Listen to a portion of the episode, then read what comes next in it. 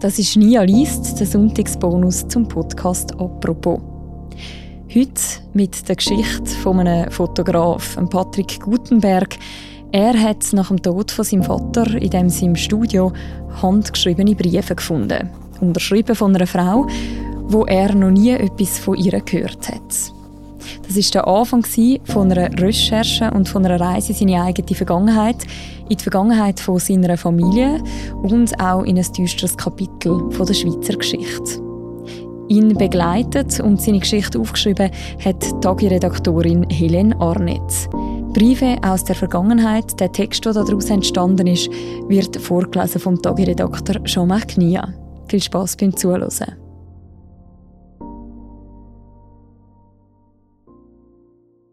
Briefe aus der Vergangenheit.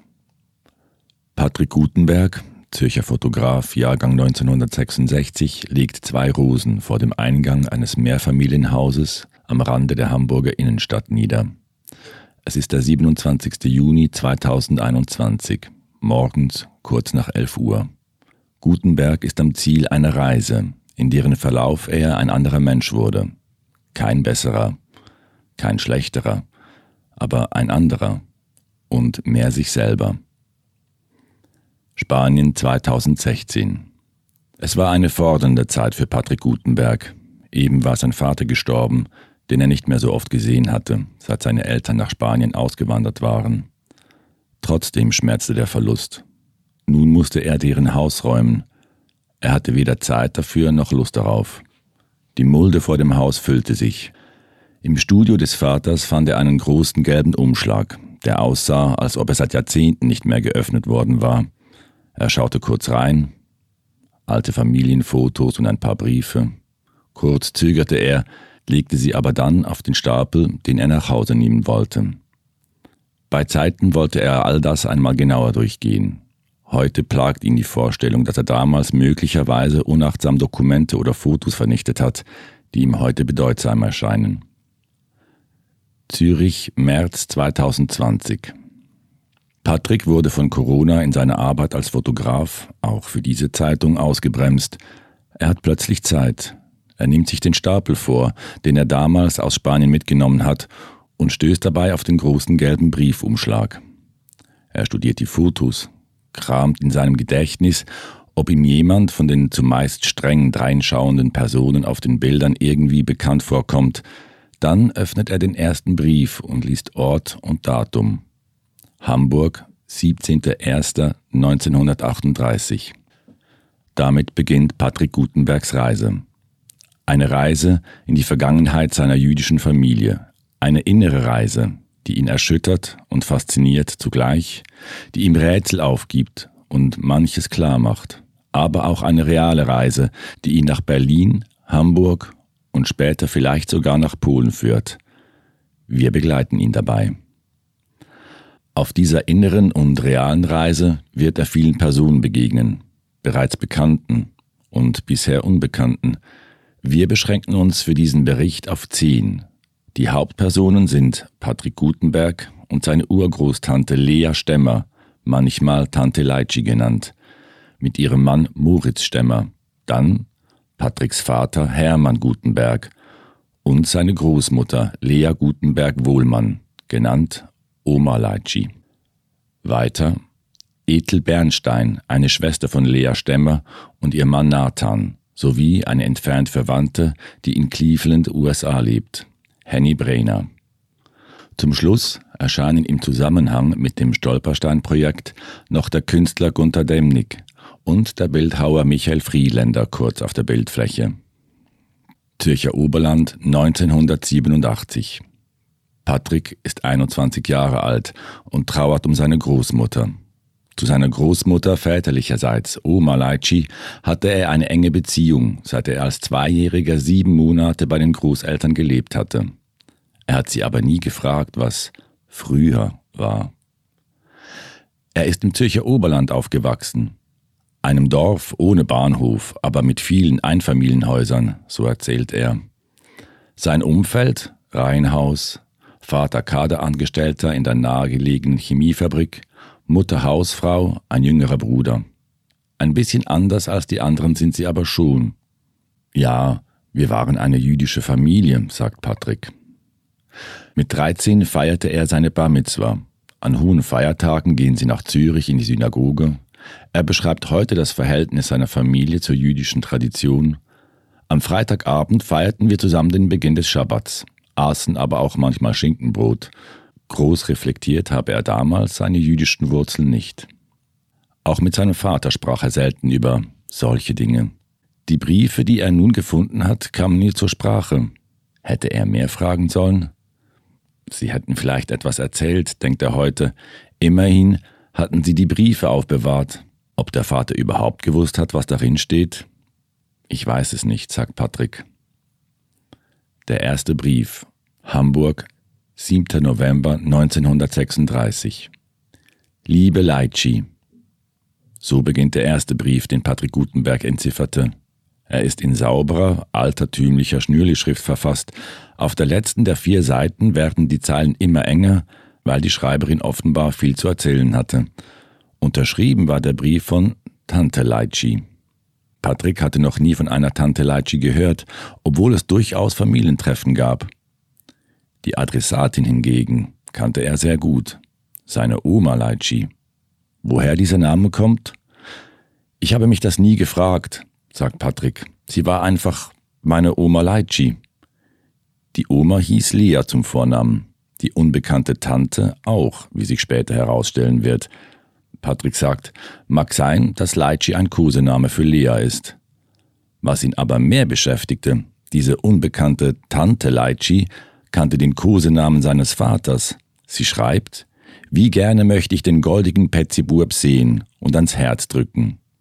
Patsy, so nannte meine Großmutter meinen Vater, erinnert sich Patrick. Vordergründig beklagt sich in dem Brief eine Tante aus Hamburg bei ihrer Nichte, dass ihre Angehörigen ihr zu wenig oft schreiben. Auch erzählt sie, dass ihr Mann leidend sei und in Kur war. Die Adresse lautete Trikotwarenfabrik Forststraße 28, Zürich 6. Dort betrieb die Nichte, also Patricks Oma Leitschi, zusammen mit ihrem Mann ein Textilwarengeschäft. So stieß Patrick Gutenberg auf seine Urgroßtante, Lea Stemmer. Später wird er Folgendes über sie herausfinden. Sie wurde am 11. September 1989 als Lea Bernfeld in Sanok, Polen geboren und war die jüngste von elf Geschwistern. Als junge Frau arbeitete sie in Sanok als Gerichtsangestellte. Sie heiratete 1911, wahrscheinlich in Sanok, Moritz Stemmer, geboren am 25. März 1886. Die beiden lebten in Hamburg, zuletzt an der Heiderstraße 22, die damals noch Heidestraße hieß und im heutigen Stadtteil Hohe Luft Ost im Norden der Hansestadt liegt. Sie hatten keine Kinder. In dem gelben Umschlag befanden sich weitere sechs Briefe und zwei Postkarten, die Lea Stemmer an ihre Nichte schrieb. In diesen wird zwischen den Zeilen immer deutlicher, wie verzweifelt die Situation für das Ehepaar Stemmer wird. Allerdings beschränkt sich die Schreibende meist auf Andeutungen, und es wird nicht ganz klar, ob sie es tut, weil sie die Zensur fürchtet oder weil sie ihre Verwandten nicht zu sehr unter Druck setzen will. Klar wird, dass sie sich um eine Ausreise nach Amerika oder in die Schweiz bemühte und sich dabei Unterstützung von ihren Angehörigen erhoffte. Auszug aus dem Brief vom 13. Oktober 1938 Du schreibst, dass du mich gerne bei dir sehen möchtest. So muss ich dir antworten, dass ich möchte ebenso gerne bei euch sein. Aber wie kann das möglich sein? Weißt du vielleicht einen Ausweg?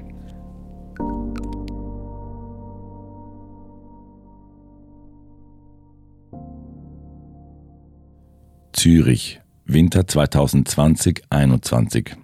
Patrick Gutenberg lässt das Schicksal von Lea und Moritz Stemmer keine Ruhe mehr. Er sagt, Seit ich von ihnen weiß, ist die Shoah bei mir angekommen. Er erinnert sich, dass diese unfassbare, systematische Verfolgung und Ermordung der jüdischen Bevölkerung durch die Nationalsozialisten ihn bereits als Jugendlichen stark beschäftigte.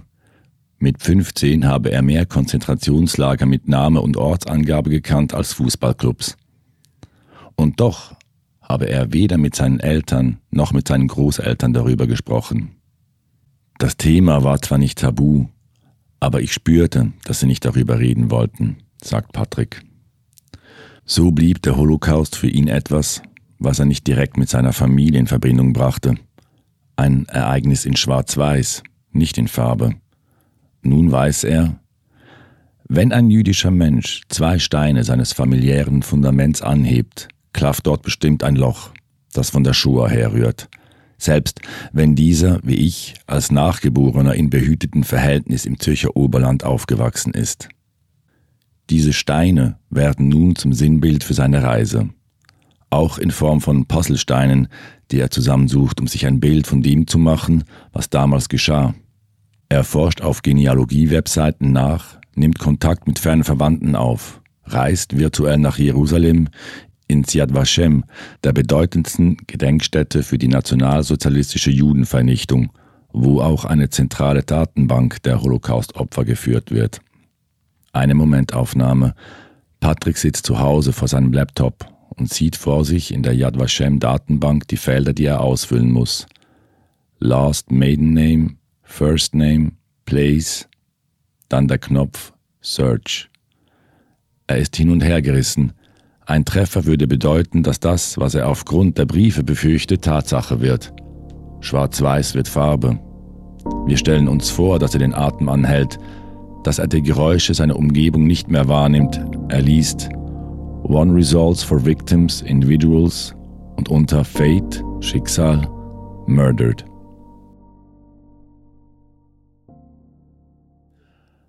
Hamburg, 1930er Jahre. Die Heiderstraße, in der die Stemmers um 1936 wohnten, liegt unweit des Quartiers Grindel, das seit dem 19. Jahrhundert das Zentrum der jüdischen Gemeinde war. 1933, bei der Machtergreifung Hitlers, lebten dort etwa 25.000 Jüdinnen und Juden. In der Nacht vom 9. auf den 10. November 1938 stürmte der nationalsozialistische Mob jüdische Geschäfte und Einrichtungen. Die große Synagoge am Bornplatz, heute Josef-Karlebach-Platz, wurde angezündet. Die schikanöse Behandlung der jüdischen Bevölkerung nimmt stetig zu. Bereits am 1. April 1933 hatten SA-Leute im Grindelquartier zum Boykott jüdischer Geschäfte aufgerufen. Kauft nichts bei Juden. Stein für Stein trägt Patrick Gutenberg über das Schicksal von Stemmers zusammen. 1937 war Moritz Stemmer gezwungen worden, seinen Eiergroßhandel aufzugeben.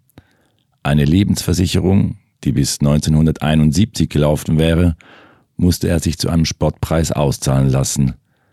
Der lungenkranke Moritz kontrollierte und verpackte seither in den Kühlhäusern des Freihafens die importierten Eier.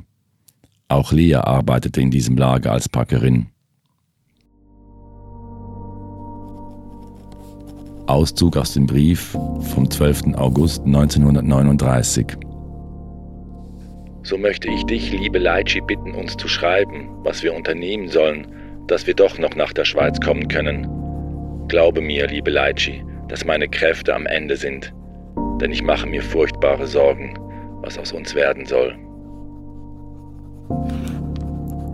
Auszug aus dem Brief vom 25. September 1939. Das Päckchen haben wir Freitag am IRF Yom Kippur mit großer Freude erhalten und wir danken dir von Herzen, dass du, liebe Leitschi, an uns denkst. Ich muss dir gestehen, dass es uns sehr willkommen war.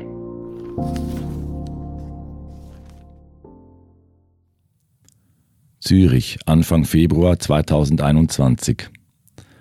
Patrick Gutenberg hat unzählige Akten durchstöbert Kontakt mit dem Jüdischen Museum in Berlin aufgenommen und Ahnenforschung betrieben.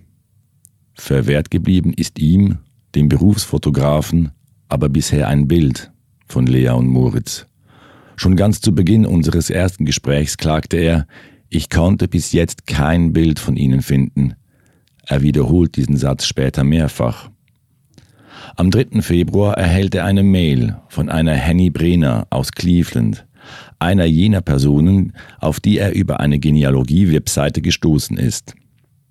Im Anhang ein Bild von Lea und Moritz Stemmer. Wie sich später herausstellte, ist sie eine Enkelin von Ethel und Nathan Bernstein und damit eine Großnichte Lea Stemmers. Sie ist allerdings zuerst kurz angebunden, wusste sie doch bisher nichts von Verwandten in der Schweiz. Auf Patricks erstes Mail reagiert sie mit einer sehr knappen Antwort. Hello, I'm Henny Brenner. In reference to what do you want to contact me? Eisbrecher ist das Foto seiner Bar Mitzwa-Feier, die in Jerusalem stattfand, welches er ihr schickt. Es zeigt ihn mit seinen Eltern und ein paar Verwandten an der Klagemauer. Darunter befindet sich auch Hennys Vater, der sich damals zufällig in Israel aufhielt. Es ist also ein Bild, das zum lang gesuchten Bild führt.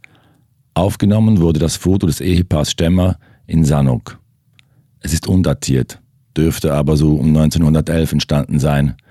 Gut möglich, dass es aus Anlass ihrer Heirat entstanden ist, sagt Patrick. Nun haben Lea und Moritz Stemmer also ein Gesicht. Das Bild zeigt eine ernst, fast abweisend reinblickende Frau mit streng hochgebundenen Haaren und vor der Brust verschränkten Armen.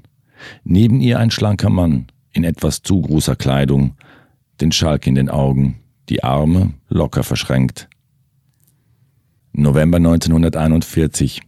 Lea Stemmers Schwester Ethel Bernstein, die auch in Hamburg lebte, schreibt an ihre Kinder, die rechtzeitig nach Amerika ausgewandert waren. Stemmers reisten am 23. Oktober ab. Wir halfen ihnen beim Packen und begleiteten sie zur Besammlungsstelle. Wir verabschiedeten uns gefasst. Sie werden uns ihre neue Adresse schicken. Das sind die letzten direkten Nachrichten über Lea und Moritz Stemmer. 23. Oktober 1941, Hamburg Lodge. Folgendes hat Patrick Gutenberg, Puzzlestein für Puzzlestein, über ihr weiteres Schicksal zusammengetragen. Lea und Moritz Stemmer wurden in der ersten großen Deportationswelle am 25. Oktober 1941 von Hamburg nach Lodz gebracht, zusammen mit 1031 weiteren Hamburger Jüdinnen und Juden. Moritz ist bereits am 22. April 1942 in Lodz gestorben, möglicherweise weil die Verhältnisse dort und die Zwangsarbeit seine ohnehin angeschlagene Gesundheit vollends ruinierte – Lea ist am 10. Mai 1942 im erst vor kurzem in Betrieb genommenen Vernichtungslager Kulmhof ermordet worden. Das Lager wird vom Historiker Wolfgang Schäffler als, Zitat, eine Gaswagenstation, die aus einigen Gebäuden bestand, Zitat Ende, beschrieben. Ihr Schicksal teilten damals viele Jüdinnen und Juden aus Hamburg und Umgebung. Ab Oktober 1941 wurden über 5848 noch in Hamburg verbliebenen Juden nach Osteuropa deportiert. Der letzte Transport nach Theresienstadt fand am 14. Februar 1945 statt. 5296 Menschen wurden ermordet oder starben an Hunger und Erschöpfung. Auch Lias Schwester Ethel und ihr Mann Nathan Bernstein gelang die Ausreise nicht. Sie wurden im Juli 1942 voneinander getrennt, nach Theresienstadt deportiert. Nathan starb dort am 17. April 1943, Ethel wurde am 15. Mai 1944 in Auschwitz ermordet. Zürich, Josefstraße, 30. März 2021. Draußen, rund um den Ida-Platz im Stadtzürcher Kreis 3, wo Patrick wohnt, stehen die Kirschbäume in voller Blüte. Patrick hat sich in sein Atelier an der Josefstraße zurückgezogen, um Lea Stemmers Briefe zu fotografieren. Zuvor hat er im Internet stundenlang nach einem geeigneten Hintergrund gesucht und schließlich gefunden. Eine altrosa Tapete mit verblassenden floralen Ornamenten. Neben einen Brief positioniert er das einzige Foto, das er von Lea Stemmer und ihrem Mann hat. Und darunter legt er ein Bild von seiner Großmutter, als sie ähnlich alt war. Erst jetzt fällt die Familienähnlichkeit auf. Henny Brenner, mit der er unterdessen per Mail regelmäßigen Kontakt pflegt, hat Lea Stemmer einmal mit den Worten charakterisiert, sie stand gerne im Mittelpunkt. Patrick schaut auf die Bilder und sagt lächelnd über seine Großmutter, Oma Leitschi auch. Berlin, 29. Mai 2021. Patrick Gutenberg hat einen Entschluss gefasst. Er kontaktiert die Organisation Stolpersteine. Sie erinnert an Menschen, die Opfer der nationalsozialistischen Verfolgungen wurden, durch kleine Gedenktafeln in Form von Pflastersteinen. Diese werden im Boden vor jenen Häusern gesetzt, wo diese Menschen zuletzt freiwillig lebten. Patrick will an der Haiderstraße 22 zwei solche Stolpersteine setzen. Und er will dabei sein, wenn die Steine entstehen. Er reist nach Berlin zum Stolpersteinmacher, den Bildhauer Michael Friedländer, verbringt einen ganzen Samstag in dessen Stolpersteinschmiede, dokumentiert, will unbedingt festhalten, wie die Namen, die beiden Schicksale, die fast vergessen wurden, ins Kupferblech getrieben werden. Übertreibt er jetzt nicht ein bisschen? Ich muss das jetzt machen, antwortet Patrick. Ich will nicht, dass die Briefe weiter stumm in unserer Familie von Generation zu Generation weitergegeben werden. Der Umstand, dass sowohl seine Großmutter als auch sein Vater die Briefe aufbewahrten, aber nie darüber sprachen, zeigt, wie schmerzhaft die Erinnerung sein musste. Vielleicht waren dabei Oma Leitschi Schuldgefühle, zu wenig getan zu haben, um die Verwandten zu retten. Bekannt ist auch, dass Verschonte sich häufig mit der Frage plagten, weshalb sie das Glück hatten, überlebt zu haben und die anderen nicht. Patrick Gutenberg, der Enkel und Sohn, will aber nicht vergessen, er will erinnern. Ich will Lea Stemmer meine Stimme geben. 27. Juni 2021 Heiderstraße 22 in Hamburg. Vor dem Haus hat sich eine kleine Gruppe von Menschen eingefunden, die regelmäßig an solchen Steinsetzungen teilnehmen. Eine schlanke ältere Frau fragt Patrick, sind Sie der Angehörige? Er reagiert verwirrt. Angehöriger scheint sich für ihn irgendwie falsch anzuhören. Er erklärt die Verwandtschaft. Einer von ihnen sagt, in den letzten Jahren sind es immer häufiger Menschen aus der Enkelgeneration, die für Angehörige solche Mahnsteine setzen lassen. Einige Gebäude in der Häuserzeile zeigen noch die gutbürgerlichen Fassaden des Vorkriegs Hamburgs, obwohl diese Gegend stark zerbombt wurde.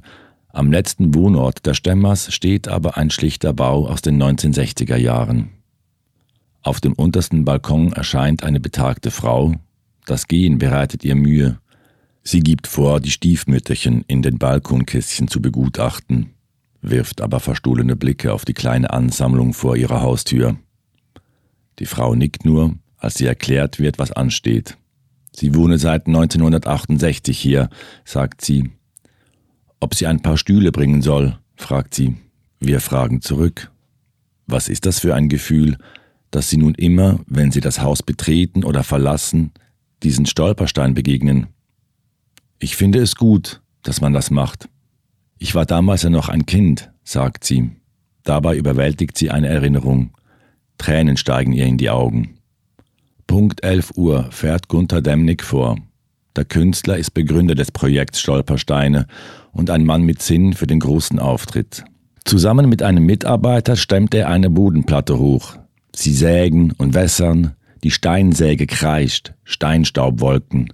Alles geht so schnell, als ob sie im Akkord arbeiten würden. Sie platzieren und betonieren, und schon glänzen die beiden Gedenksteine in der Sonne die exakt jetzt durch die Wolken bricht. Patrick Gutenberg hat fotografiert. Er kann nicht anders. Nun legt er den Fotoapparat zur Seite, steht in den Hauseingang und liest zwei Passagen aus den Briefen seiner Urgroßtante aus Hamburg an seine Großmutter in Zürich vor. Liebe Leitschi,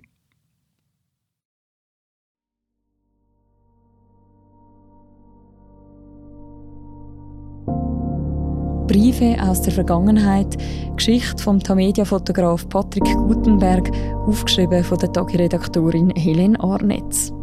Und sie redet auch noch über die Recherche und über das Begleiten von Patrick Gutenberg. Und zwar in der Folge 97 vom Podcast «Apropos» erscheinen tut die am nächsten Freitag in diesem Feed. Schon vorher gibt es aber die nächste Folge von unserem täglichen Podcast, nämlich schon am Montag. Ich freue mich, wenn ihr auch dann wieder einschaltet. Bis dann, macht's gut. Ciao miteinander.